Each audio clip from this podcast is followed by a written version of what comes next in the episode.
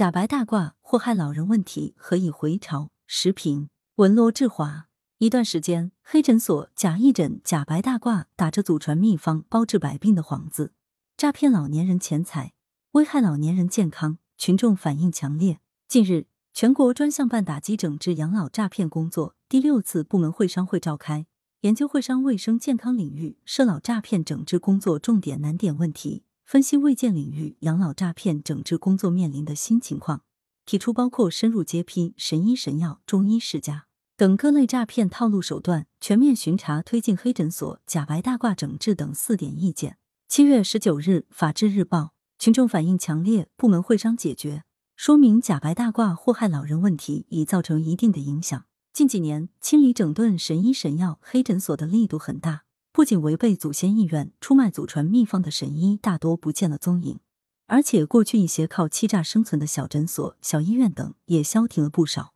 但是近期黑诊所假义诊、假白大褂祸害老人问题又呈现出回潮之势。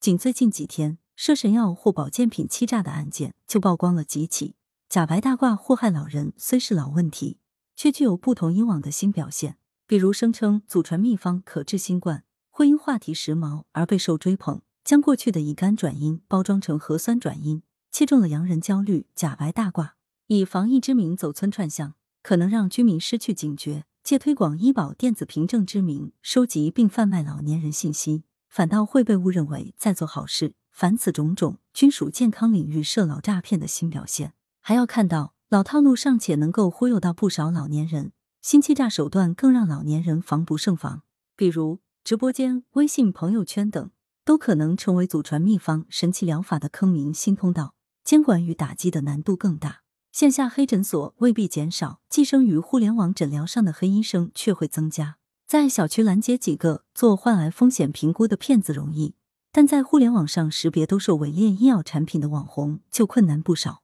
部门会商整治黑诊所假白大褂祸害老人问题，是民有所呼，我有所应的体现。但当前整治此类现象，除了打击力量要持续加大之外，更需在方式上全面更新，推出契合互联网时代的治理策略。唯如此，方能做到有的放矢，让黑诊所、假义诊、假白大褂等难有生存空间，进一步维护好民众，尤其是老年人的生命健康和财产安全。来源：羊城晚报羊城派，责编：付明图，王俊杰。